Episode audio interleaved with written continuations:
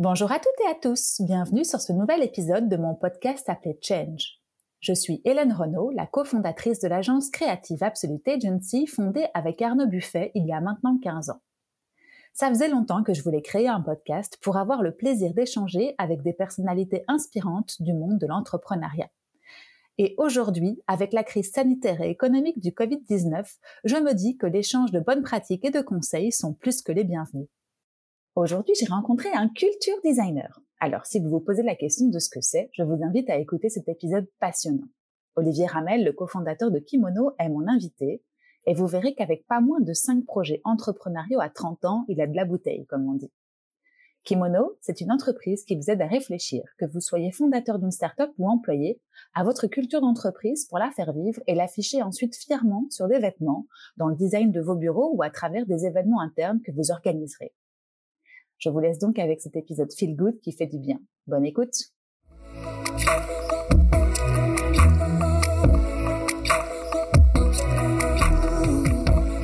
Salut Olivier.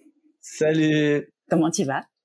Écoute, au top, en pleine forme en ce début d'année 2022. Écoute, tant mieux. Euh, bien installé, à distance de moi. Malheureusement, on n'a pas pu le faire en vrai, pas par rapport au Covid. Enfin, Quoique, on n'est pas dans la super bonne période encore une fois, mais c'est surtout parce que tu es à Paris, je suis à Bruxelles.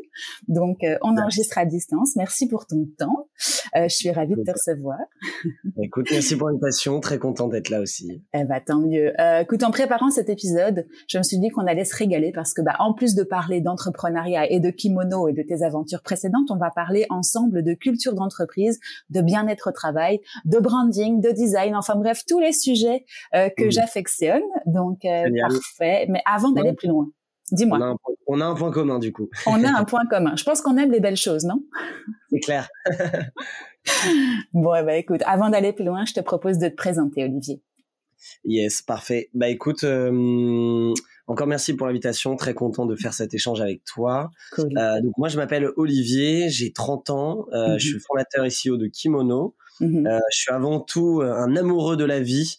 Euh, parce que la vie est courte, il peut se passer plein de choses, mm. et euh, je me suis toujours promis euh, des, des réflexions, on va dire, vers le collège, lycée, tu vois, vers, vers 15 mm. ans, de, de, de que mon l'objectif premier c'était de profiter d'être épanoui d'être heureux ça paraît un peu bizarre quand tu es au collège ou au lycée mm. mais c'était vraiment l'objectif et euh, et ben en fait c'est comme ça que je me suis un peu retrouvé dans l'entrepreneuriat et c'est ce qui me on va dire, me convient parfaitement pour euh, bah, ce que pour moi représente, euh, on va dire, être heureux euh, avec mes valeurs, etc. Et du coup, bah, j'entreprends pas mal de projets depuis une dizaine d'années maintenant. j'ai commencé bah, au lycée avec un premier projet, puis j'ai mmh enchaîné divers boîtes, diverses entreprises, et jusqu'à Kimono où ça fait quatre ans et demi aujourd'hui. Et euh, on est encore qu'au début de, de, plein de belles aventures. Et, euh, et voilà. Et qu'est-ce que je peux te dire d'autre? Je suis originaire de, de Paris. Mmh euh, je suis un, un j'ai une nouvelle passion pour un sport. Je sais pas si tu connais, ça s'appelle le paddle. Ouais. et euh, ça marche pas mal. Hein. Ça a explosé en Belgique, donc on parle pas du mmh paddle sur l'eau, mais bien du paddle tennis. Je vois bien. Et du coup, je suis à fond là-dessus et ça, ça fait du bien. cool. Bon, bah écoute, belle introduction, effectivement. Euh, je vais revenir à tes débuts. Comme tu le disais, tu étais un enfant euh, qui avait envie d'être heureux, qui avait envie de, de, se projeter, parce que si je comprends bien, c'était aussi, ça faisait partie de tes réflexions quand tu étais, euh, quoi, collégien, du coup, alors? Euh, vers, vers, à la fin de l'adolescence, quoi. Ouais, fin de mmh collège, début lycée. Je saurais pas dire exactement quand, mais c'est dans ces eaux-là. Mmh tu crois que c'est grâce à ton éducation, grâce à tes parents, que tu étais un enfant euh, optimiste ou en tout cas qui avait envie de, de se projeter euh, comme ça hein, dans la dans la vie future? Bah c'est une bonne question. C'est vrai qu'on va dire que je suis très optimiste et euh, et aussi très ambitieux et j'ai envie de mmh réaliser plein de choses et et en fait ce qui me passionne c'est la création de projets. En fait j'ai trouvé que la création de projets me passionnait. Donc en fait c'est pour ça que tu vois, j'envisage même pas me dire d'être à la retraite ou autre. Peut-être que je mmh ferai juste des projets différents en fait. Mmh euh, mais la, la, la création m'excite pas mal. Est-ce que c'est lié à mon éducation?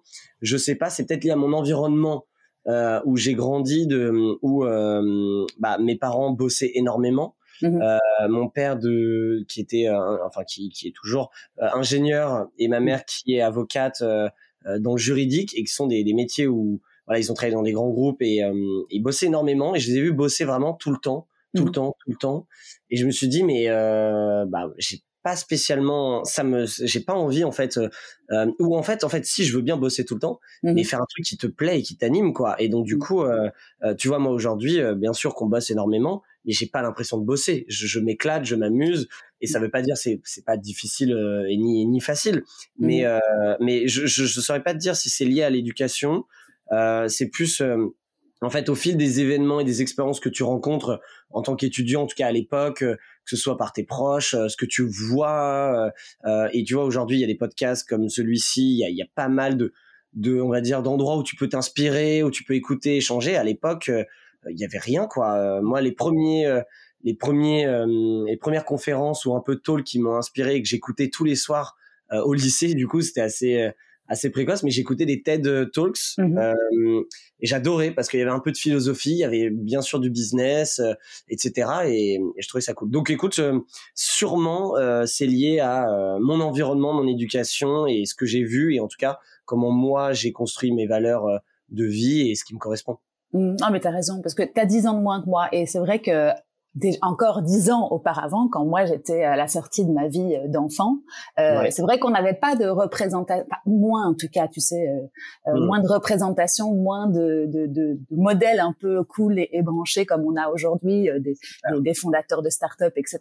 Et je, je, partage encore un point avec toi, c'est que j'avais une seule volonté moi aussi, c'était de me dire bon, on travaille en moyenne, allez pour faire une grosse grosse moyenne 8 heures par jour, alors autant qu'on se on s'éclate en même temps quoi. Si on peut allier les deux et qu'on n'est pas obligé de se taper un, un boulot entre guillemets boring dans les dans les tours enfin, mais, mais, tu vois et, ça peut paraître euh, obvious de dire ça oui on veut pas on veut et, c'est pas facile pour tout le monde et mmh surtout on ne le sait pas tout de suite. Ça veut dire mmh que euh, en fait là où on va dire l'entrepreneuriat m'a aidé et c'est pour ça que j'encourage à tout le monde de de tester et d'essayer parce qu'en fait créer des projets euh, te donne un peu les bonnes directions. Tu vois, dans, mmh. dans mes différentes boîtes, j'ai tout de suite, j'ai compris en fait ce que j'aimais pas. J'ai fait les choses que j'aimais pas. J'ai fait les choses euh, qui me plaisaient pas. J'ai travaillé dur sur certains sujets et je me dis euh, bah, plus jamais je le ferai.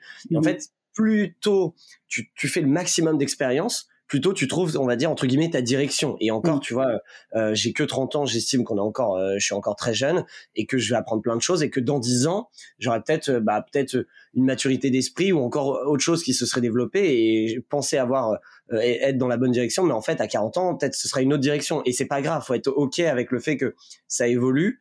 Mais mais les expériences en fait il y a il y a, y, a, y a, pour savoir ce que tu veux faire, là où t'es bon, là où t'es moins bon, apprendre, bah il faut faire. Euh, et que ce soit un stage dans des tours ou que ce soit lancer son projet ou, ou peu importe, il faut tester le maximum de choses.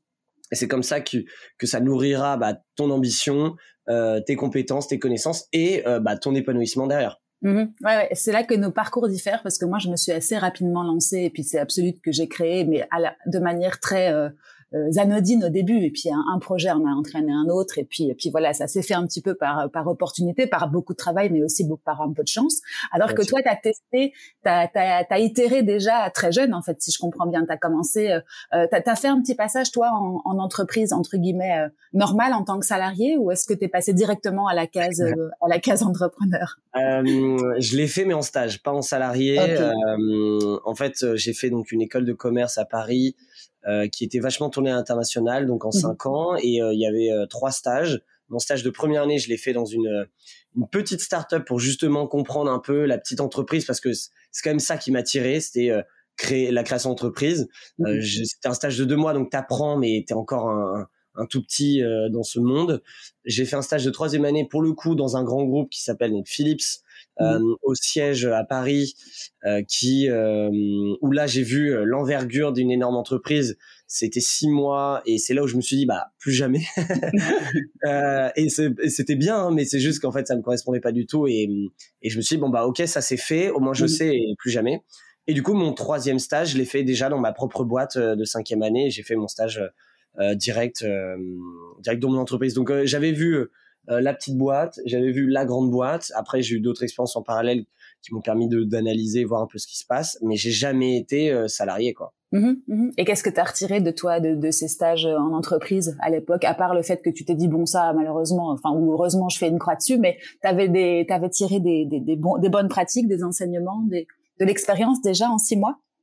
Ouais, bah c'est sûr que euh, en fait tu comprends dans la petite boîte que t'es jamais mieux servi que par toi-même et que euh, il faut le faire et qu'il faut mmh se lancer et que euh, ça sert à rien de faire pour montrer que c'est bien. À mmh l'inverse d'un grand groupe où je reportais à quelqu'un, donc je faisais des prêts, j'étais dans la partie CRM digital, donc je devais faire pas mal de d'analyse de data, de des newsletters, des campagnes marketing et reporter à mon manager, qui lui reportait à son manager, qui l'autre reportait à son manager.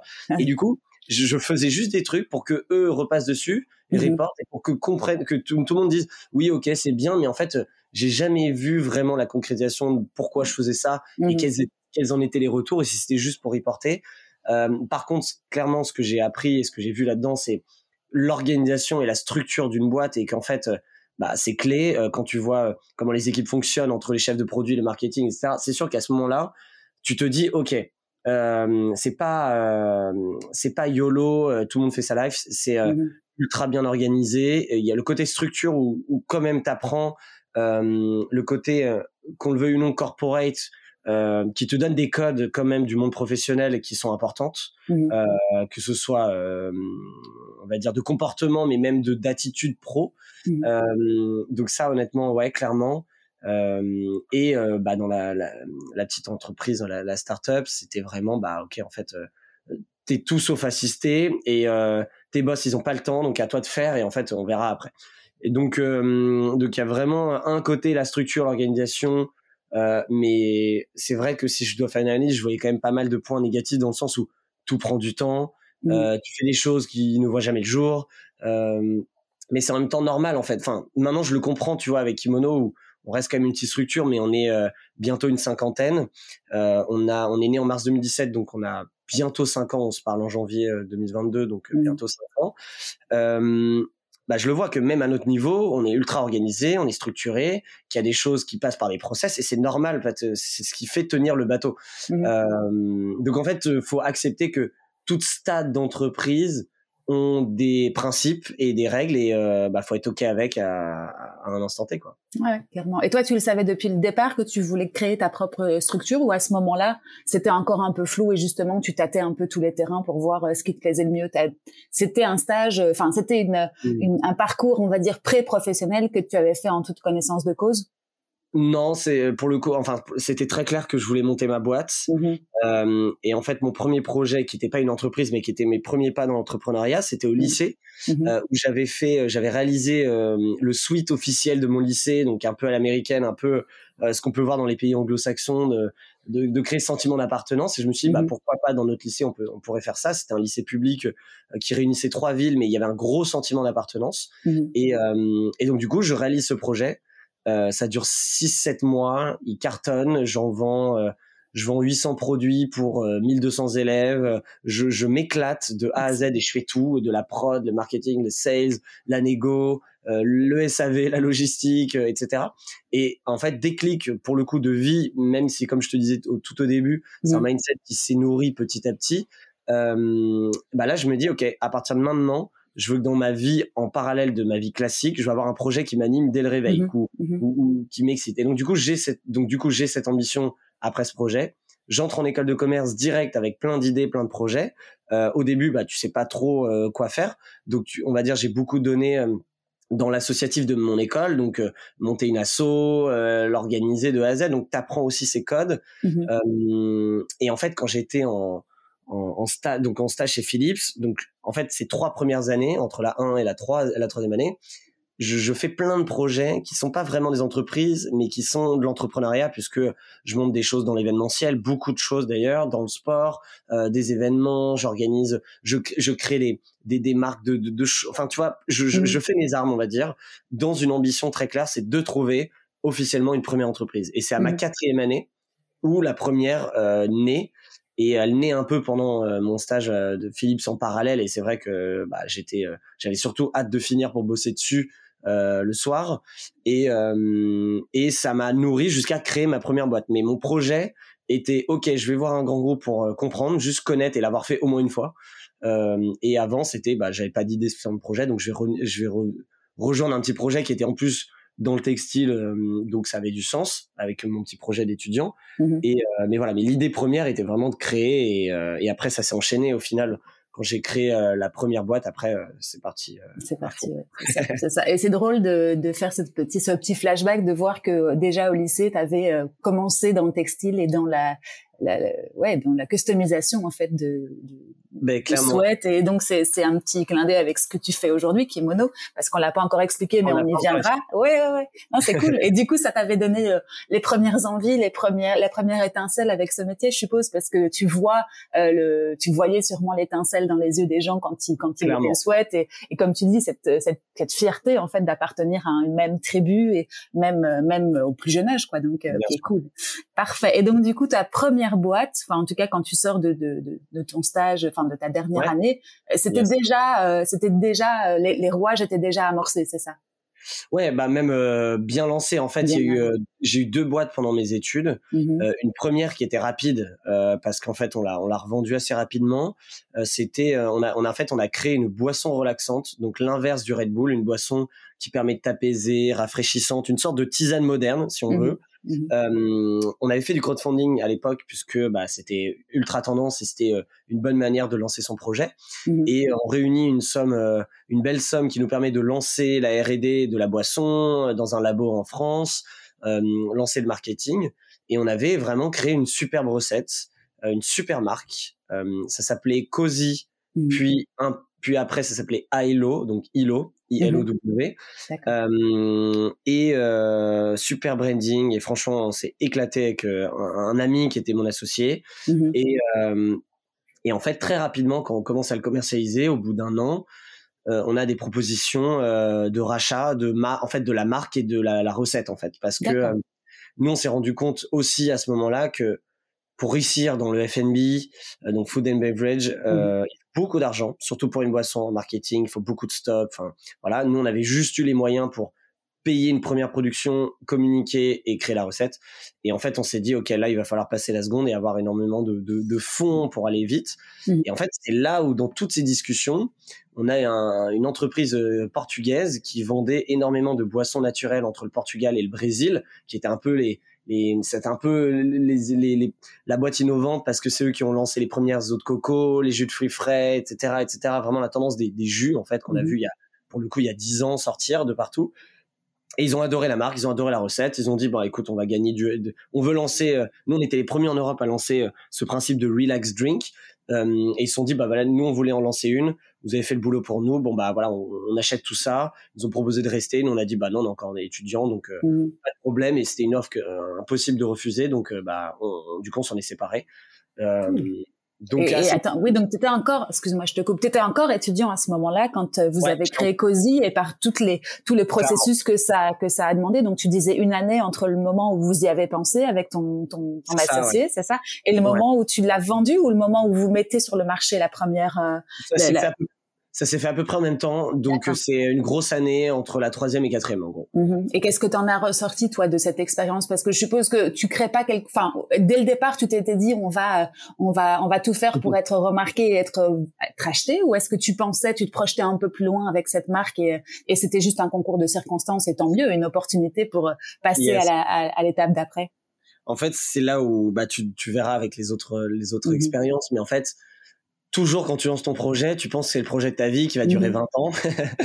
et, euh, et, donc tu es à fond et il vaut mieux garder cette flamme qu'avoir justement le projet de dire ok allez dans un an je l'exécute terminé parce qu'il n'y aura pas cette passion et cet amour qui va donner l'âme du projet. Mmh. Et donc du coup c'est un peu c'est un peu bizarre euh, comme état d'esprit mais en fait moi je me rends compte maintenant après bah, toutes les entreprises et les projets c'est qu'en fait un tu donnes tout pour ce projet. Il faut pas, il faut avoir une vision forcément, mais il faut pas avoir un plan a, B, C, D, E qui vont dire ok ça, ça, ça, parce qu'en fait ça se passe jamais comme prévu. Euh, et que en fait c'est un escalier et que tu montes des marches, tu montes des marches et que ce projet a été la première marche, en tout cas la première vraie marche. Et euh, et ce qu'il en ressort, c'est que le, le, le, gros sujet nous qui, qui en ressort en tout cas de cette expérience, c'est en fait on a fait que communiquer, mais mmh. vraiment que communiquer. toute notre communication était tournée autour bah, de la boisson, de nous. On, joue, on, était, c'était assez humoristique parce que c'était le côté bien-être, relaxation, et on voulait pas être boring, donc on a fait vraiment un truc sympa. Et, et c'est là où j'ai compris que la communication faisait tout, mmh faisait une grande majorité de la de de comment choper tes premiers clients, comment choper bah, des potentiels acquéreurs, comment choper euh, bah, une communauté, des premiers employés, etc.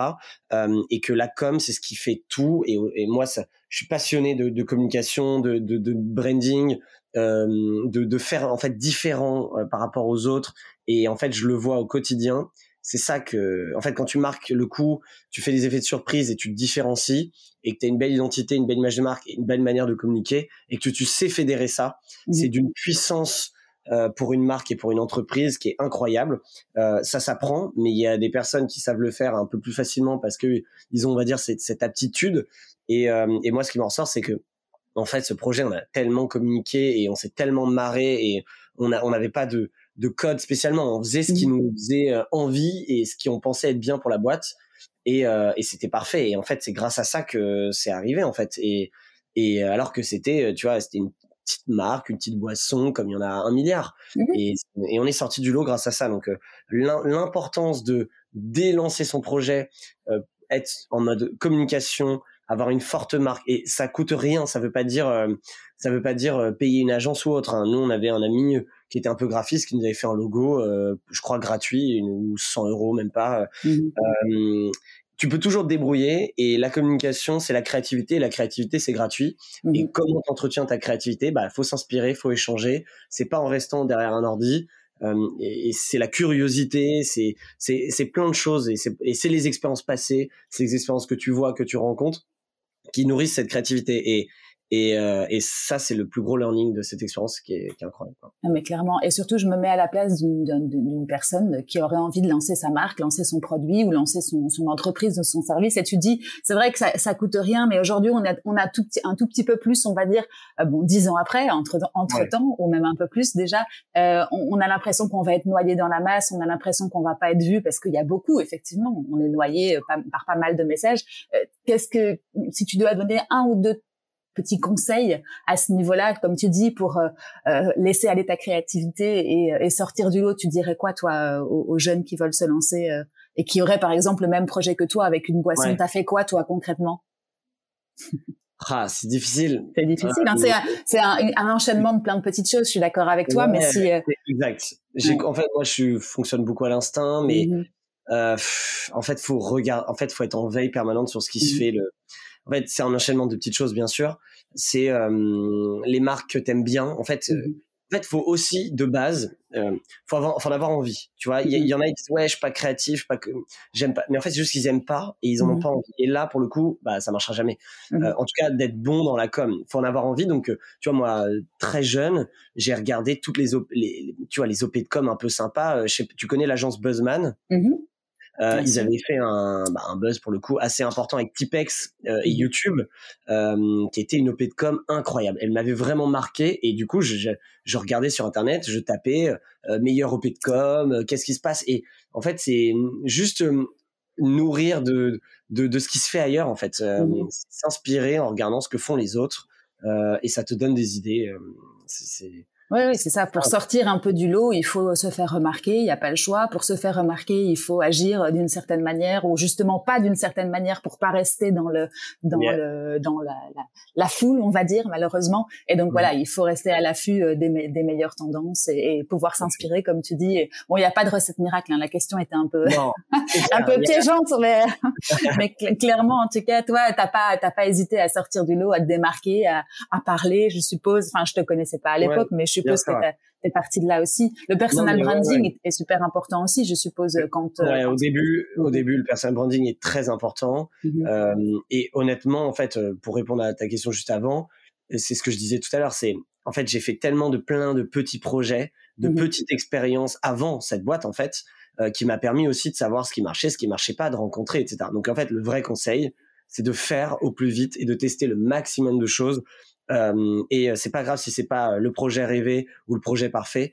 Euh, dans tous les cas, il y en aura plein d'autres. Donc, faut, mmh faut juste faire. Et c'est mmh la meilleure manière d'apprendre, en fait. C'est mmh le seul conseil. Ouais, clairement. Et, ne pas avoir peur d'aller à la rencontre de plein, plein, plein de gens finalement, parce que on a, on a tendance à rester dans son petit monde et à, à, chouchouter son projet d'abord, mais il faut pas mmh. oublier. Je pense que c'est clé et, aujourd'hui encore plus. Hein, c'est d'ailleurs c'est ce qu'on fait aujourd'hui, c'est à la, à la rencontre l'un de l'autre, de se nourrir de l'expérience de l'un et de l'autre, et puis de partager, et puis et d'échanger, mais dans les deux sens, de pas attendre que ce soit la personne qui, qui te qui te donne qui te donne la main. Tu peux déjà aller à la rencontre des autres, et puis je suis sûre que tout ça aussi c'est un facteur aussi euh, euh, cumulant pour euh, une meilleure visibilité, une meilleure créativité. Enfin voilà, il y a, plein de choses effectivement. Ouais, surtout quand, en fait, surtout comment dire le, en fait le fait de de faire, en mmh fait le fait d'avoir un projet te donne une très bonne raison pour aller rencontrer plein de gens. et donc si tu es un peu malin, c'est la meilleure excuse pour ouvrir toutes les portes. Mmh et donc du coup, bah, faut pas hésiter, quoi. Faut foncer et, rencontrer le maximum de monde, clairement. Mmh demander des avis, demander des conseils, euh, et pas hésiter à toi donner des conseils quand, quand les gens en ont besoin. Donc ouais, ok, parfait. Euh, donc ça, c'était une première expérience. Donc vous la vendez. Euh, Qu'est-ce que tu dis le jour euh, le jour 1 de la nouvelle, enfin de l'après Cozy bah, What's next? Direct. What's tu te reposes pas? Zéro. Je crois même que je crois même que euh, dans les, la fin de Cozy, on était déjà dans la, enfin moi j'étais déjà dans la suite quoi. D'accord. euh, parce qu'on sentait le truc. Donc euh, non, j'ai enchaîné direct toujours dans l'école euh, sur une boîte. Pour le coup, le learning est différent. on va, on, va, dire que j'ai appliqué ce que j'ai appris forcément, mais j'ai rajouté un nouveau learning. Mmh donc c'était une entreprise qui s'appelait La Récolte et c'était toujours sur le thème du bien-être où on a créé dans les dans les campus étudiants euh, en région parisienne des corners, des pop-up, des stands de salade de fruits frais, jus de fruits frais, légumes croquants euh, sur mesure euh, sur un stand pour les étudiants. Mmh pour promouvoir de la bonne nutrition, en tout cas quelque chose de sain, puisqu'à l'époque, je crois que c'est toujours le cas, il y a que les distributeurs de sneakers et les panini le midi et les étudiants n'ont pas seulement le budget pour manger au resto ou s'acheter des trucs euh, healthy qui coûtent super cher. Donc on avait répondu à ça et en fait à la base pour te dire, on l'avait fait juste pour faire un, pour se faire un peu d'argent et un petit projet parce qu'on n'avait pas cours le mercredi donc on s'est dit bah autant faire ça euh, à l'école. Mmh et en fait ça a tellement cartonné qu'on a gagné le concours des jeunes startups de l'école, qu'on a gagné notre place dans l'incubateur et c'est donc dans cette boîte que j'ai fait mon stage de fin d'études mmh et, euh, et, on a développé 20 20 points de vente en région parisienne et c'était la vraie, pour le coup, rien de la startup tech, mais tout de la l'entreprise comme on l'entend de A à Z, la petite PME où il y a énormément de logistique. On était une trentaine de personnes. Euh, c'était euh, ultra physique et donc le learning dont je parlais, c'est euh, la résilience, ta capacité à, à, à surmonter tous les, enjeux, les challenges, les défis physiques, mentaux et autres. Et moi, je sais que cette expérience, elle m'a, elle m'a construit de malade où euh, vraiment, en fait, maintenant, je peux, je peux tout faire, entre guillemets, inarrêtable dans le sens où euh, c'était tellement dur, mais en parallèle, on s'est tellement amusé et c'était toujours dans les valeurs de je, fais ça pour m'épanouir. C'était pas un, un, horrible, mais c'était du 5h30 à 23h pendant 6 mois presque, euh, avec, euh, tu vois, j'étais le seul de, de des associés euh, avoir le permis. Donc du coup, c'est moi qui on avait acheté un camion, on allait à faire les marchés, j'allais livrer tous les points de vente. On avait tellement de demandes qu'on on, tenait nous-mêmes un point de vente debout le soir, tout nettoyer, puis ensuite faire l'admin et faire toute la stratégie. Et c'était euh, ça, c'était une expérience incroyable. Et, ah bah euh, l'expression être au four et au moulin, pour toi là, elle... parce qu'en plus, c'était en plus d'être au four et au moulin, tu étais à l'école, si je comprends bien. Tu travailles, enfin, tu, tu euh, on en stage de fin ah, d'études. Enfin, on avait commencé, oui, en effet, on avait commencé mmh pendant quelques mois à l'école. Et mmh rapidement, quand c'était devenu sérieux, on était en stage à ce moment-là. Mmh et tu t'étais dit à un moment donné que ça allait représenter autant de boulot? Enfin, T'avais conscience de ça? Non, aucune. Mmh. Mmh. Juste l'envie de et l'envie de réussir le projet, l'envie de l'amener le plus loin. Et en fait, quand t'as l'ambition, l'envie et, la bonne équipe, parce que mmh. là pour le coup, j'avais un associé incroyable qui est un de mes meilleurs amis, mais mais qui est on s'est vraiment trouvé et complémentaire où tu es en 100% en confiance, 100% dans ton champ d'action, etc. Bah, tu t'éclates et en fait, tu, tu testes plein de choses. Donc, t'as pas du tout conscience de ça. Et mmh. d'ailleurs, je te le dis a posteriori, mais sur le moment, pour nous, on n'avait pas l'impression que c'était hard ou on bossait parce qu'on se marrait, en fait. Euh, mmh. euh, c'est a posteriori quand je vois comment je bosse aujourd'hui, je me dis, putain, c'était, c'était cool, c'était, c'est mmh. cool aujourd'hui. et, euh, donc ouais, non, non, expérience euh, vraiment, euh, vraiment incroyable qui a amené vers la troisième entreprise, euh, qui est assez liée puisque on est diplômé en parallèle mmh et on se rend compte, bah en fait, si on veut ouvrir partout en France, etc., bah c'est encore une fois une autre ambition et il y a hum, quelqu'un qui nous approche. En fait, on avait une super marque, une super com. Encore une fois, ça, ça se retrouve dans tous mes projets et, et c'est ce qui me plaît, comme je te disais avant. Mmh et euh, mais en fait, euh, n'importe qui pouvait lancer la même chose. Il n'y avait pas vraiment d'élément de différenciation si ce n'est la marque, même mmh. si c'est un fort élément de différenciation. Euh, le produit, bon, voilà, c'était pas non plus, c'était simple. Et on rencontre quelqu'un qui lance, enfin en tout cas qui avait créé un produit qui était incroyable, qui était un contenant qui permettait d'avoir à boire et à manger dans ce même contenant divisé en deux parties, une sorte de bento mais dans un gobelet, mmh. euh, avec en dessous le liquide et au-dessus euh, des compartiments euh, avec un mini trou qui laisse passer la paille pour aller chercher le liquide en bas. Euh, chaud, froid, made in France. Le produit est magnifique visuellement, il ressemble à une fleur. il est coloré et nous on tombe. Enfin moi en tout cas je tombe amoureux du produit. Je dis mais c'est magique en fait. Il était breveté. Je dis là si on si on l'implémente dans notre offre, bah en fait là on a quelque chose de, de fort en fait. Mmh du coup mon associé de l'époque a une opportunité dans l'immobilier euh, à Lisbonne notamment. Donc il décide de, il décide d'y aller, de quitter. Et on se dit bon ok, euh, lui, euh, lui il sort et moi je décide de m'associer avec cette personne et on monte en gros ma troisième boîte et qui est en, qui est en gros la continuité de la deuxième, qui est un peu la fusion et qui donne naissance à une à, à, la même chose, mais de version beaucoup plus forte, puisque c'était quelqu'un de plus âgé, qui amène pas mal d'argent au capital, euh, avec un super produit, qui a énormément d'expérience dans l'entrepreneuriat, et là, on monte une chaîne euh, où là, c'est plus dans le monde étudiant, mais c'est dans tout ce qui est centres commerciaux, gares, aéroports. Euh, tous les endroits en fait tu as les mains prises et donc du coup tu peux avoir tout en une main. C'est un peu ça le, le concept. Oui c'est ça. Donc en gros attends si je résume parce que tu as été un peu vite parce que c'est ton non non non c'est ton expérience. Je vais être sûre d'avoir bien compris. Donc toi de la de, de l'expérience on va dire étudiante que tu avais euh, créée euh, avec ton, ton associé qui était en fait des des, des, des, corners pour manger euh, sainement, euh, pour euh, remplacer, on va dire, la malbouffe des étudiants. Donc, c'est-à-dire des, des, fruits frais, des légumes, etc. tu rencontres quelqu'un qui, lui, a créé un produit finalement, qui, voilà, un contenant, le, ce verre, parce que je l'ai vu en plus moi sur, voilà, Mouti. Donc, en gros, si je résume, c'est comme tu dis, un contenant qui permet de mettre du liquide en dessous, donc une boisson, et par dessus un qui, qui, porte, on va dire, des, des fruits ou des ou des légumes ou tout ce que tu pourrais euh, avoir euh, quand quand tu quand tu participes à un event ou quand euh, quand tu te balades, c'est ça? Ou du ouais et du, du sucré au salé, du début de la journée à la fin de la journée, apéro, petit déjeuner, goûter, il y en avait pour tous les goûts. Donc dans une main. En gros, c'est le, principe, c'est que tu as une main qui est prise par le, la boisson et par l'aliment, on va dire, et que de l'autre, tu peux faire ce que tu veux. Donc c'était vraiment pour les stand-up dinner ou les, les, apéros ou pour les events. Ouais, c'est ça.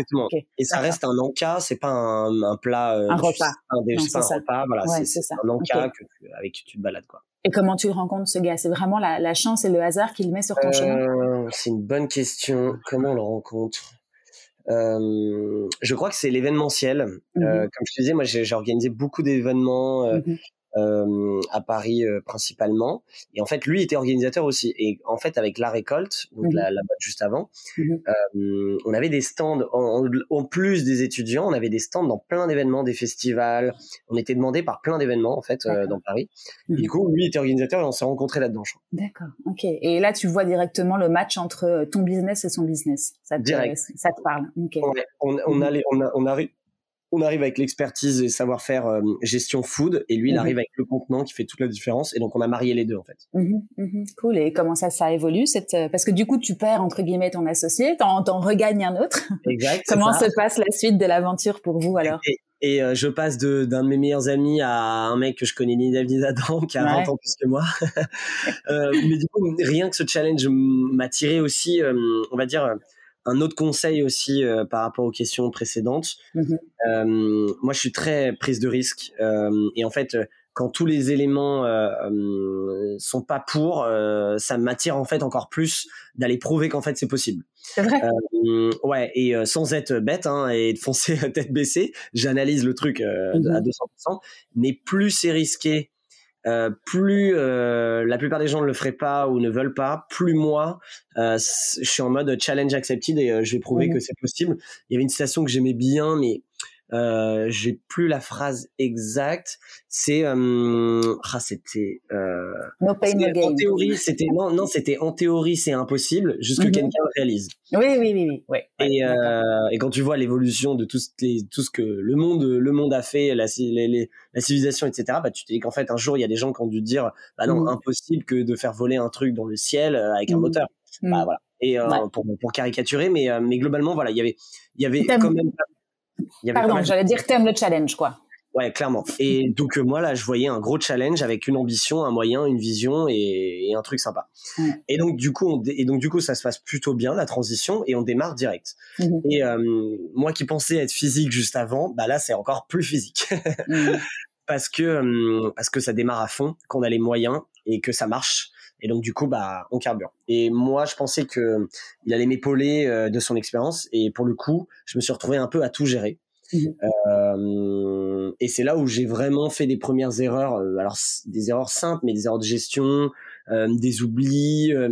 tu vois, en fait, là, à l'époque, moi, je connaissais pas encore parfaitement tu vois la, on va dire la compta alors je mmh. savais on savait faire mais pas à la perfection surtout dans un dans un truc où il y a un milliard de factures par jour. Et, euh, et voilà. Et donc du coup, tu, tu as des loupés, tu as des oublis, il y a de l'admin de partout. Et donc c'est pour ça que aujourd'hui, euh, je suis il y a, y a tout qui est carré de A à Z. Et j'ai appris de cette expérience parce que ça m'a un peu traumatisé d'être en retard sur tout en admin. Euh, et, euh, et je comptais sur lui pour m'aider à ce moment-là. Mais voilà, la transition se fait bien. Mmh. Euh, le succès est là. c'est tout aussi physique et intense parce que c'est le même business version plus plus. Euh, et euh, ça dure, en tout cas pour moi, un an et demi.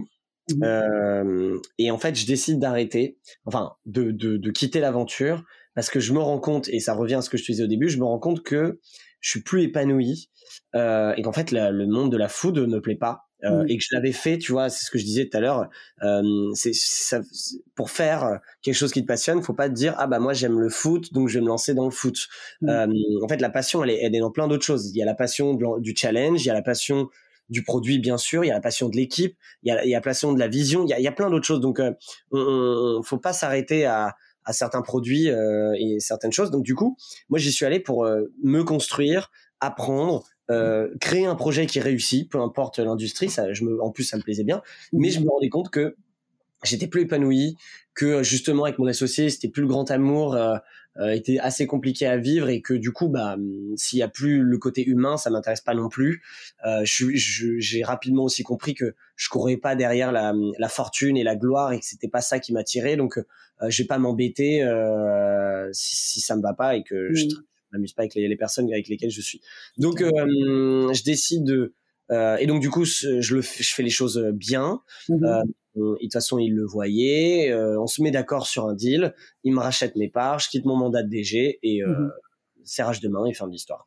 Et ça a été facile à prendre cette décision pour toi? T'as as pesé longtemps le pour et le contre ou à partir du moment où tu sentais que tu t'éclatais plus, euh, tu t'es dit bon et tu t'as trouvé des solutions? Le, déclic dans ta tête, il s'est fait euh, rapidos? En, gros, entre le moment où tu dis ok j'y vais et le, la, ça dure trois mois à peu près pour vraiment le. Euh, mais en fait, ce qui est terrible, enfin ce qui est terrible, c'est qu'en fait tu ne le, c'est jamais un, un, alors en tout cas pour moi, c'est jamais oh je me réveille un jour, ok c'est fini. En fait c'est un petit truc tous les jours qui vient nourrir ça. Euh, et qui en fait un jour bah tu dis bah en fait ok euh, c'est ça la décision mais elle a été nourrie par mmh. plein de frustrations ou surtout d'envie d'ailleurs, d'envie de de d'autres choses et que t'es plus heureux là-dedans. Donc euh, ça s'est nourri au petit à petit jusqu'au moment où quand t'assumes cette de penser cette décision, ce qui est le plus mmh. difficile. Euh, et bah après il faut que ça aille très vite. Donc euh, mmh. le processus il a duré trois mois, mais le moment où la décision était vraiment prise, euh, je l'ai dit direct et dans les dix jours qui suivent c'est fini quoi. Ouais, c'est ça. Faut pas avoir peur. Après, c'est, ta vie, comme tu dis. On doit, on doit se sentir bien là où on est. Et malgré le fait qu'on est entrepreneur, on n'est pas lié pieds et poings, en tout cas, à notre boîte. Et il faut trouver des solutions pour en sortir proprement et faire les choses bien, comme tu l'as fait. Mais c'est vrai que faut pas se laisser euh, aspirer vers le bas. Et c'est pas, c'est pas, c'est, pas une solution. J'ai bien aimé ta petite euh, confession par rapport à l'admin parce que je me, je me, je me projette un petit peu. Qu'est-ce que tu as changé toi en, en, créant Kimono directement pour ne pas te remettre dans ces, euh, comme tu dis maintenant, ces carrés? Qu'est-ce que tu as pris comme comme learning pour euh, pour changer ça? Ça paraît anodin, mais c'est vrai que au bout d'un moment, l'admin ça ça, ça ça, pourrit un petit peu tout le reste et, bah, et c'est pas c'est pas c'est pas agréable. Qu'est-ce que tu qu'est-ce que tu as tiré comme enseignement de tout ça? Non, mais euh, dès le premier jour, même quand j'étais tout seul euh, dans l'opérationnel, il y a mmh pas, je, je, je, fais les dossiers pour tout, facture mmh. client, facture fournisseur, dépenses, je trace tout, même au centime près, tableau qui retrace tout, presque un bilan en, en, en temps réel. Mmh euh, donc ça, c'est on va dire plus comptable. Le juridique, qu'est-ce que j'ai demandé à, à, tous les conseils possibles de ok dans une entreprise qu'est-ce qu'il faut avoir savoir euh, euh, anticiper etc donc du coup mmh. ok mon dossier juridique il est nickel mon dossier comptable il est nickel euh, il y a quoi d'autre? Bah la partie RH elle vient après avec les équipes où tout le toute la structure RH et tous les autres sujets qui peuvent rentrer en comptabilité quels sont les tu vois les la TVA mmh. le, etc. Et en fait, connaître tout, tout poser, avoir un dossier nickel, et en fait, surtout, dès qu'il y a une action de ce, de ce genre, tu te dis pas, ok, je le ferai à la fin du mois et je trierai tout. Tu le fais direct. En tout cas, au début, euh, je faisais tout. Donc, euh, c'est un peu time consuming, mais c'est ce qui permet d'avoir une base euh, parfaite après qu'il y ait des gens qui s'en occupent et qui le fassent avec l'organisation. Mais l'apprentissage, ça a été de d'en fait de redemander à tout le monde, ok, c'est quoi la gestion parfaite d'une entreprise? Pas la gestion d'une entreprise comme tout le monde, genre parfaite, comme si euh, tu étais une boîte du CAC 40. Mmh. Ok, et là on me donne euh, les conseils comme ci, comme ça, et, et c'est assez simple en fait quand il quand il pense, c'est très simple faut juste être carré et avoir tous les documents et, connaître les process. Donc, euh, mmh et là, pour le coup, Kimono, on est, euh, on est au niveau du CAC 40. ah, mais voilà. Et ça, c'est aussi parce que tu es passé par plein d'autres étapes et que tu es passé aussi par le, la, la, case grande structure qui t'a peut-être à ce moment-là déjà un peu structuré. Et puis, effectivement, comme tu dis, on n'a pas forcément envie de faire ce genre de truc parce que c'est pas notre, c'est pas notre kiff, c'est pas notre métier, on n'en a pas envie. Mais ouais, si, si je dois donner un conseil, effectivement, c'est le même que le tien. C'est prendre un peu plus de temps en début là où on n'en a pas envie, mais ça vous sauvera et ça vous, euh, épargnera du temps après et surtout des, des cheveux blancs. c'est clair, non mais c'est clair et euh, non non mais clairement. Donc on n'a pas le euh, choix, on n'a pas le choix. Il faut pouvoir passer par là, effectivement, connaître, s'intéresser en fait au monde de, la gestion d'entreprise, qui est pas forcément comme je disais la thèse de tout le monde. Non, voilà, c'est ça. mais il faut. il faut et quand on entreprend, ça passe à la, la, dernière prio, mais en fait c'est la mmh prio. Mais et tu vois, c'est comme comme des profs ou autres, t'as beau le dire, tout le monde va faire l'erreur en fait. Bah et, et, tu le comprendras comme ça. En fait, ce qui est terrible, c'est que euh, je veux dire, s'il y a quelqu'un qui nous écoute, qui veut lancer son projet, qui a jamais rien lancé, euh, t'as beau écouter 200 podcasts, lire 200 livres euh, et tout faire, dans tous les cas, tu vas faire les erreurs euh, qu'il faudra faire et ce sera jamais parfait dès le début et du coup et surtout faut pas chercher à parce qu'en fait euh, ça ira pas vite, tu trouveras pas. Donc c'est très bien parce que ça forcément ça te permet de gagner du temps et ça te fait quand même des raccourcis, ça on est d'accord, mais il faut aussi faire ses erreurs euh, et il n'y a pas d'échec, il y a que des enseignements. Il faut être à l'aise avec euh, les échecs, les enseignements et tout ça fait partie du chemin, du learning et, et qu'il n'y a, y a jamais de problème en fait. Moi je je, je, je vois jamais de problème, euh, même si en fait on peut dire qu'il y en a plein, je le vois jamais comme un problème. C'est soit une opportunité, soit un challenge soit un truc à résoudre et, et next en fait. Mmh mmh il y a des solutions de toute façon pour tout. Après, il faut pouvoir les apercevoir et puis passer à l'étape d'après. T'as raison. Bon, ben donc raconte-moi. Maintenant, on arrive à Kimono, je suppose. Yes, yes. Il y a eu une boîte euh, en parallèle de ces aventures, mais on n'a pas besoin d'en parler. C'était une boîte mhm. d'événementiel en fait que j'avais, mais voilà, en, parallèle. Donc, euh, en gros, avant Kimono, j'avais monté quatre boîtes mhm. sérieuses et avant plein d'autres projets. Mhm. Euh, mais donc Kimono, Kimono, aventure incroyable. Donc Kimono, comme je disais, on est né en mars 2017. Kimono, qu'est-ce que c'est? On se définit comme des culture designers. on est parti du principe qu'aujourd'hui aujourd'hui, euh, et même euh, il y a 4 il y a 4 5 ans, la culture d'entreprise, elle est c'est un c'est un levier, c'est un des leviers les plus importants pour réussir ton entreprise. Euh, c'est un élément clé pour attirer des talents, garder tes équipes, les fidéliser. C'est un élément clé pour justement aligner les équipes autour d'un tronc commun, une même vision, des mêmes valeurs, une même raison d'être, etc. Euh, rendre épanoui tes équipes. Euh, et en fait, c'est ce qui permet aujourd'hui, et en plus en étant maintenant euh, expert sur ce sujet, euh, je le vois au quotidien, c'est un des éléments c'est l'élément principal pour réussir sur le long terme une entreprise et, euh, et, tout défoncer. Mmh. et donc, du coup, en partant de ce constat-là et de culture designer, on s'est dit qu'on allait designer cette culture des entreprises. Puisqu'aujourd'hui, euh, les gens n'arrivent pas à la définir, ils savent pas trop ce que c'est. Tout le monde commence à comprendre que c'est important, mais on sait pas trop comment la bosser, etc. Et donc on a commencé à la définir, on a commencé à dire, ok, comment tu la matérialises cette culture, donc comment tu la design? Euh, ça peut être euh, ton environnement de travail, ça peut être la manière dont tu communiques, et ça peut être surtout représenté à travers des produits et des services. Mmh Comme j'avais cette expérience textile, c'est là où on s'est dit, bah en fait, euh, le sentiment d'appartenance, il passe aussi un peu comme les clubs de sport et toute leur communauté, bah, par le vêtement. Euh, parce que aussi l'autre constat, c'est que toutes les entreprises sont des marques. Euh, c'est pas que les boutiques qu'on voit dans la rue qui sont des marques. Euh, KPMG est une marque. toutes les entreprises sont des marques. Donc mmh. il faut agir avec les codes du branding. Et donc du coup, on s'est un peu en entonnoir tourné vers le marché du textile personnalisé. Euh, et, c'était notre premier produit euh, historique. Donc juste pour euh, finir la, mini intro de qu'est-ce qu'on est. Donc culture designer, on design la culture des entreprises à travers différents produits et services customisés. Donc on est B2B, on travaille autant avec des grands groupes que des startups, que des PME. Et on a quatre corps de métier. Le premier, c'est de faire des vêtements et des objets personnalisés à l'effigie des entreprises. Le deuxième, c'est de faire de l'aménagement de bureaux. Donc, on a une casquette d'archi d'intérieur et d'architecte où on est capable de rénover des bureaux entiers euh, avec des travaux lourds ou pas. Euh, troisième métier, c'est une offre de conseil où on a développé euh, un framework qui est capable de mesurer ta culture, la scanner et la transformer et qui accompagne les dirigeants là-dessus. et la quatrième offre, c'est une offre événementiel qui est, qui est né l'année dernière, post-Covid, en, tout cas on pensait que c'était post-Covid, euh, où euh, bah, un moment, sa culture, faut la faire vivre, et, euh, et c'était le meilleur moment pour se lancer dans l'événementiel, et donc du coup on a créé une offre de, d'organisation de, d'événements internes, donc séminaires, team building, workshop, etc. Donc ces quatre métiers qui sont de base un peu différents, mais en fait ils sont sous notre chapeau de la culture, et en fait ils sont ultra cohérents, puisqu'aujourd'hui on nous appelle euh, pour toutes les offres. Et euh, quand tu fais un événement, il y a des vêtements. Quand tu livres un bureau, il y a un événement, puis des vêtements et des objets. En fait, tout est ensemble. Et c'est en ce sens de la vision de Kimono, c'est d'être le, le, partenaire clé de la culture de, des entreprises, de les faire rayonner. Et on va continuer à développer des nouvelles verticales, en fait, sur ce cette industrie de la culture entreprise qu'on a un peu créée et, et on s'est positionné dessus. C'est ce qui fait vraiment le, le, la, la, différence de Kimono euh, et le positionnement aujourd'hui.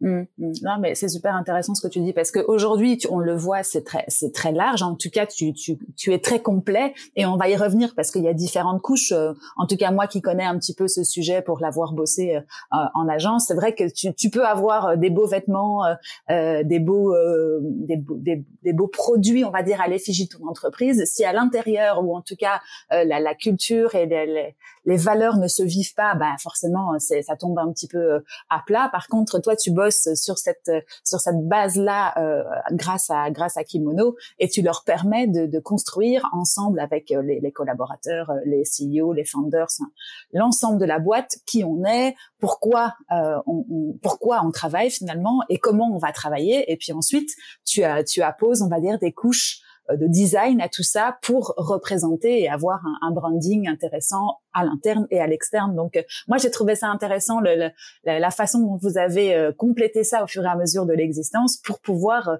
assurer ces bases-là qui sont finalement les plus les plus importantes, hein, parce que comme on le voyait dans, dans, un des reportages qui était consacré, qui était consacré les startups avec les baby foot et les si ça reste que au vernis, ça tiendra bah, pas la route non bah, plus. Bien sûr. Et ça a été l'erreur euh, pendant euh, une dizaine, vingtaine d'années de plein d'entreprises qui pensaient que mhm. c'était ça. Mhm. Euh, et et euh, parce qu'il y avait juste pas connaissance et il faut éduquer, il faut éduquer le marché. Les Américains ont pris conscience très rapidement et toutes les grosses boîtes qui ont réussi, que ce soit les grosses startups ou les grosses boîtes, l'ont compris et c'est les meilleurs là-dedans. Et c'est pour ça qu'ils il y a des que des boîtes comme Netflix ou Amazon qui ont des cultures de dingue. Euh, et même si c'est beau de le dire après 20 ans et qu'ils ont réussi, quand tu euh, vas dans leur histoire, c'est présent dès le début et c'est ce qui a fait leur succès. Mmh. Euh, donc c'est intéressant d'avoir. Et en France, on a des, des très belles histoires aussi. Mmh. Euh, et ce qui est par rapport à ce que tu dis, ce qui est important aussi de, de savoir, c'est que nous, c'était dès le début euh, la vision de la boîte. C'est pour ça que je l'ai présenté, bon, un peu plus longue mmh. d'habitude, mais de, que c'était vraiment la genèse autour de ce positionnement culture où on est venu en entonnoir et on s'est dit on va commencer par quoi? Un métier que je connais, où on a identifié un problème où le marché était pas du tout adapté à la, demande.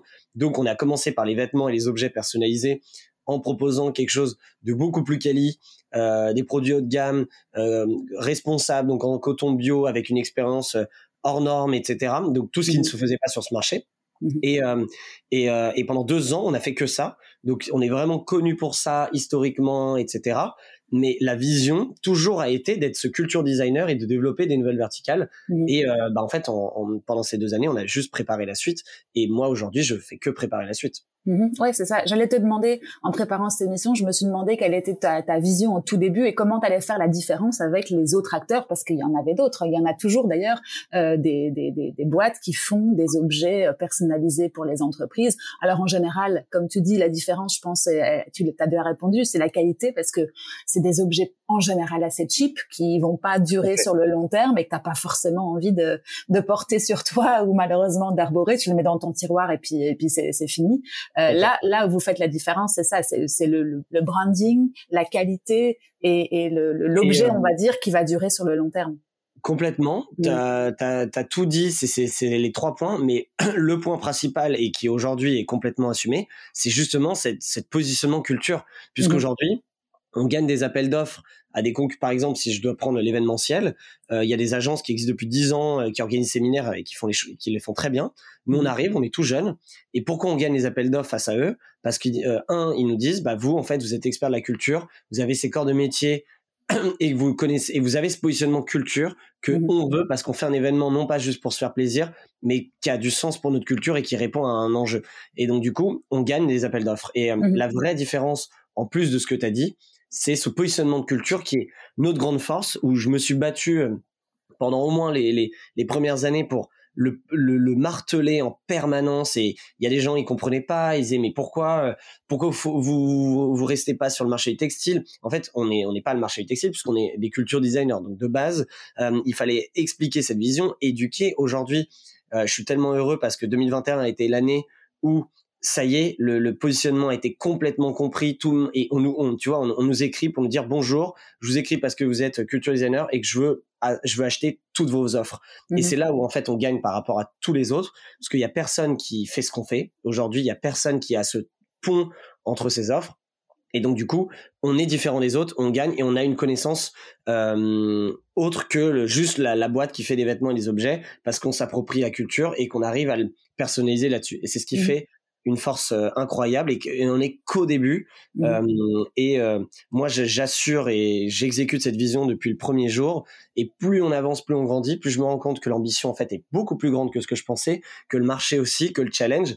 Et en plus, malheureusement ou heureusement, le Covid n'a fait que prendre conscience euh, l'importance de la culture parce que quand mmh. tu es euh, en télétravail 100%, qu'il y a plus de chiffre d'affaires, tu es en confinement et que c'est la crise, le seul truc qui te reste dans ta boîte, c'est ta culture. Est-ce que mmh. ta culture va te permettre de passer ces étapes et te permettre de réussir ces challenges? Il y a que la culture qui reste et tout le monde commence à le comprendre et ça a un peu fait une accélération sur ce truc. Donc euh, donc c'est ça qui est, incroyable. Et on y reviendra parce que bah, deux ans après, là, je crois qu'on ne doit pas être loin de la, du début de la deuxième année en Covid. C'est vrai que même même des boîtes comme les nôtres qui sommes très petites, qui avaient une, qui, avions une forte culture avant de la, la tribu, de, de vivre ensemble, travailler ensemble, euh, voilà, pendant les heures de boulot, mais quand même, euh, bah, on en voit un petit peu les, les, méfaits. Alors voilà, on a essayé d'être assez respectueux des normes, etc. On n'a pas été tout le temps ensemble, mais c'est vrai qu'il faut y travailler euh, quasiment au jour le jour, animer, cette petite communauté interne. Nous, on n'est que 11 par rapport à vous qui êtes déjà 50, mais on le voit. Donc c'est une question sur laquelle je vais revenir après. Mais euh, ce que, ce que je me dis aussi sur ton offre, c'est qu'il doit y avoir aussi une partie euh, challenge de la de la demande du client aussi qui doit être intéressante à, à travailler pour vous et qui fait aussi peut-être la différence avec d'autres acteurs. En plus du fait que vous êtes très complet, euh, voilà le, challenge de remettre en en question et de, de pouvoir bouleverser un petit peu les codes ou structurer une, une, une culture d'entreprise pour pour une entreprise justement qui en a besoin, ça doit faire aussi une grosse différence. Cette, ce pilier-là doit, doit vraiment être intéressant pour pour les entreprises que vous accompagnez. Donc non, non, super chouette modèle en tout cas. Enfin, moi j'adore. J'ai été voir votre site et, j'ai regardé tout ce que vous faites. Enfin, ça fait quelque temps que je vous suis, mais c'est vrai que vous donnez envie en fait euh, de, de travailler avec vous il y a, y a la com, hein, ça on en a déjà parlé. Et je pense que, comme tu le disais, c'est important pour toi et on le voit aujourd'hui. Euh, mais non, non, c'est super et franchement. Alors après, on peut redécomposer peut-être et revenir au tout début. Qu'est-ce qu'a fait, tu penses, le l'étincelle ou en tout cas bon l'idée tu, tu l'as eu comment pour Kimono quand, quand si on revient au jour 1 une fois que tu as eu fermé la porte de la, la dernière? Yes, carrément. Déjà, merci pour tes petits mots juste avant. Ça fait plaisir. Ça donne de la force. C'est vraiment euh, pensé. Euh, Qu'est-ce qu'a fait le day one? Bah alors, euh, si on revient, donc je quitte mon aventure chez Mouti, et là, je me, ça faisait quatre ans que j'enchaînais non-stop, comme tu as vu, j'avais enchaîné mhm. sans arrêt. Et là, une semaine de battement, je me dis, waouh, qu'est-ce que je fais? Et j'avais pas d'idée d'entreprise. Euh, je m'étais dit, est-ce que je vais chercher un job comme tout le monde? Mmh euh, Est-ce que je vais voyager pour m'inspirer? Je savais pas trop. Mmh et, euh, et je rencontre The Family.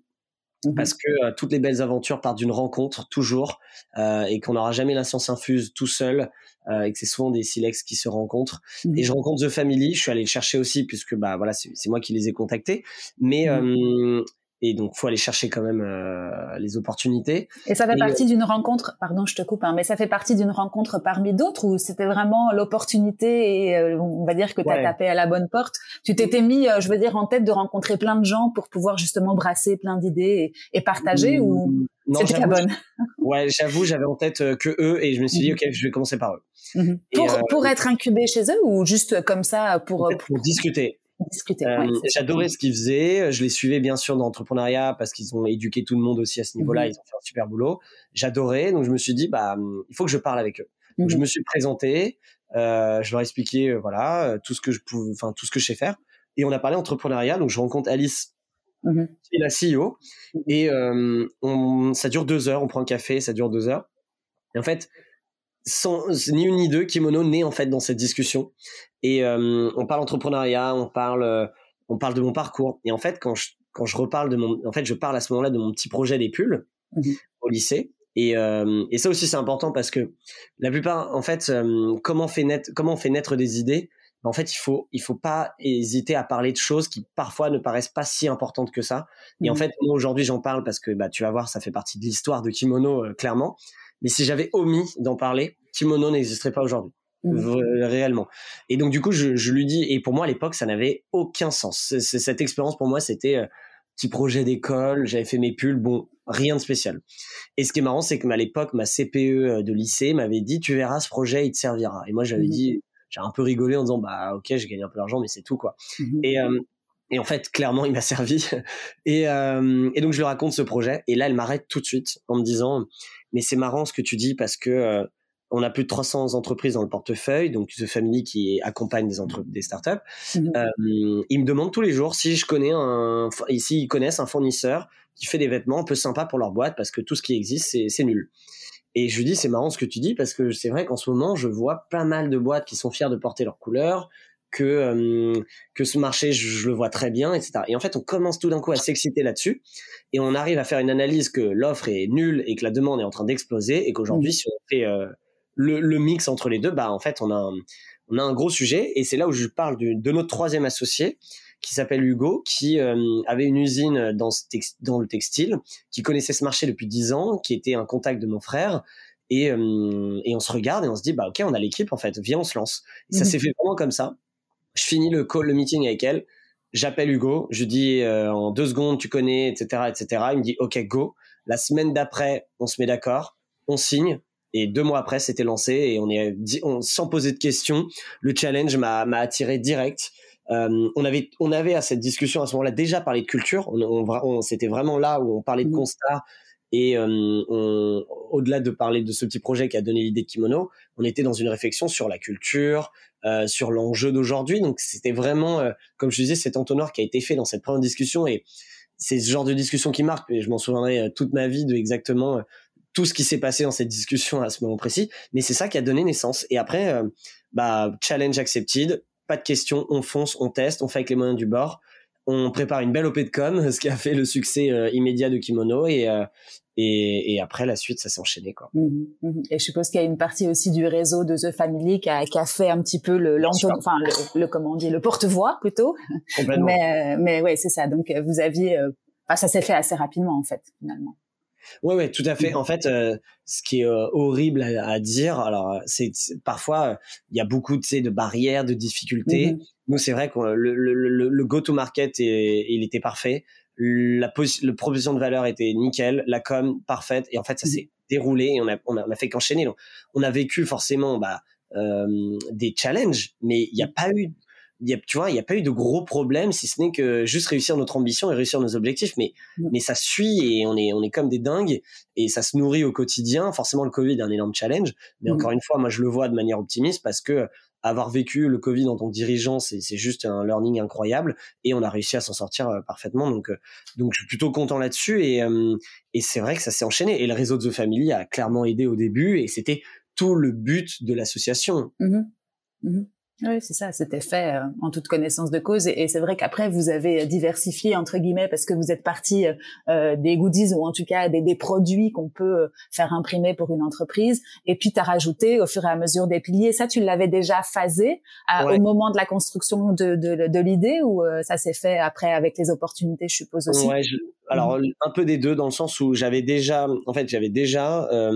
Alors que, euh, mais ce qui est marrant, c'est que même mes associés, donc The Family et Hugo, quand mmh. je leur ai dit euh, avant le lancement, non, non, on va s'appeler Culture Designer et pas du tout fournisseur textile ou, autre, on est Culture Designer, je vous explique par A plus B que euh, la culture c'est importante, on la design, on la commence par l'habiller et c'est ce qui va faire notre branding et autres.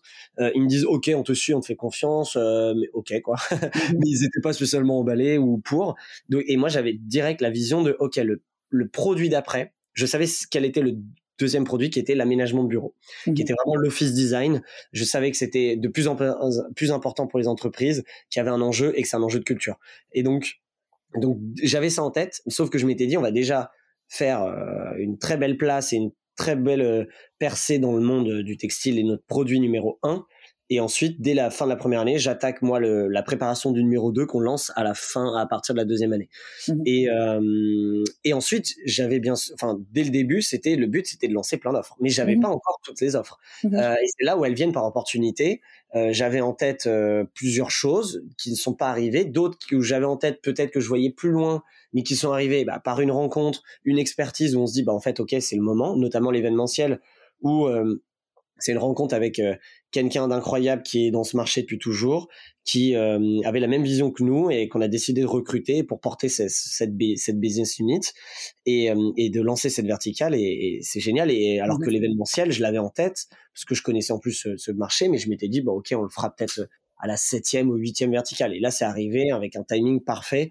Donc on a on a court-circuité une offre qui était en préparation. Et on a dit ok, on lance celle-ci en premier. Et donc c'est forcément par opportunité. Là aujourd'hui, pour te dire, donc on a on a quatre métiers, donc euh, vêtements, objets, donc textile, aménagement de bureau, conseil, événementiel. On a mmh. trois autres métiers qui arrivent qui vont être le recrutement, l'immobilier et euh, médias. Mmh et donc c'est c'est c'est euh, les, les industries entre guillemets. Et mmh encore une fois, les trois, je travaille un peu dessus mais je sais que la première qui va être déclenchée, euh, il y en a une qui est un peu euh, qui est un peu sortie du lot, mais ça peut être une rencontre qui peut complètement chambouler le programme et, et penser à sortir la prochaine en fait. Mmh mmh et, euh, et, ça se trouve même une autre auquel on n'aurait pas pensé. Donc voilà un peu le, le, mindset et le but, c'est de vraiment développer les verticales.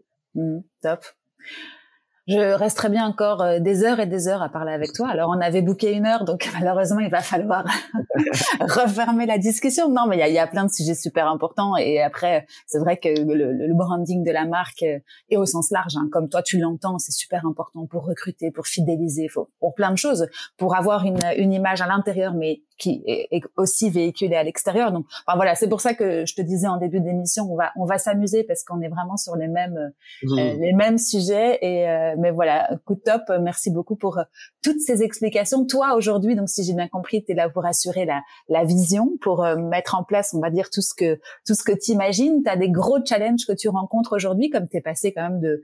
Vous mmh. étiez euh, quoi, trois au début et puis maintenant 50, si j'ai bien compris.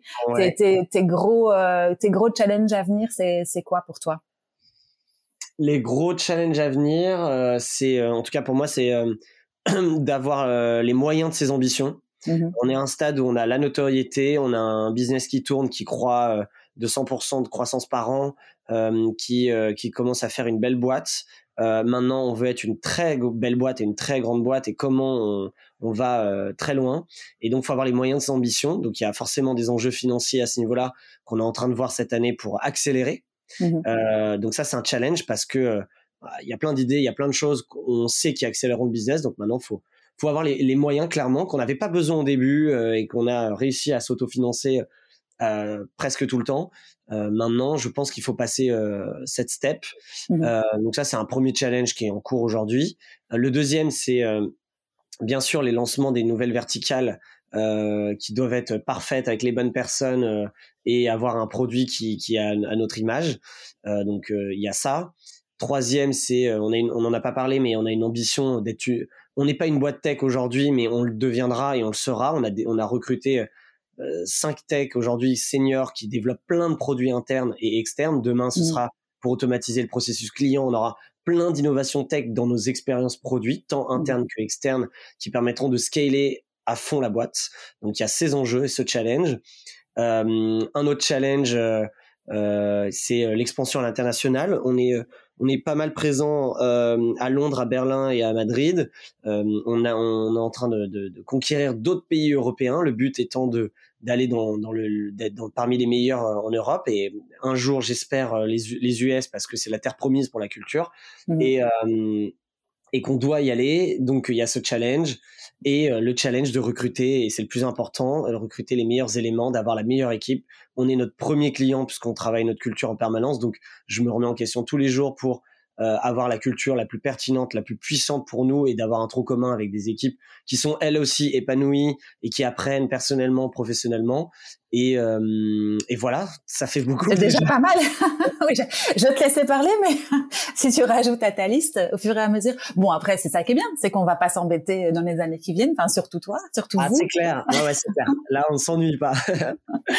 bon, mais top. Après, il reste plus qu'à phaser entre guillemets et puis à dérouler. Mais bon, ça, on a bien vu que c'était pas un problème pour toi. Donc, euh, non, écoute, c'était top. C'était un super épisode. Merci beaucoup. Euh, J'aurais encore plein de questions à te poser, mais on en fera un deuxième plus tard. Où on en tout cas, merci beaucoup pour euh, pour ton temps, Olivier. C'était merci top. À toi. et puis, bah, à très bientôt. Et puis que 2022 soit euh, ce que vous voulez en fait finalement.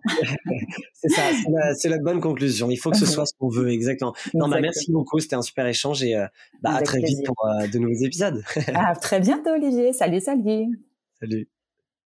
Et voilà, c'est fini pour aujourd'hui. J'espère que cet épisode vous a plu. Si c'est le cas, n'hésitez pas à me mettre 5 étoiles sur les plateformes d'écoute ou à le partager avec vos proches. C'est ce qui m'aide à le faire connaître. À très bientôt!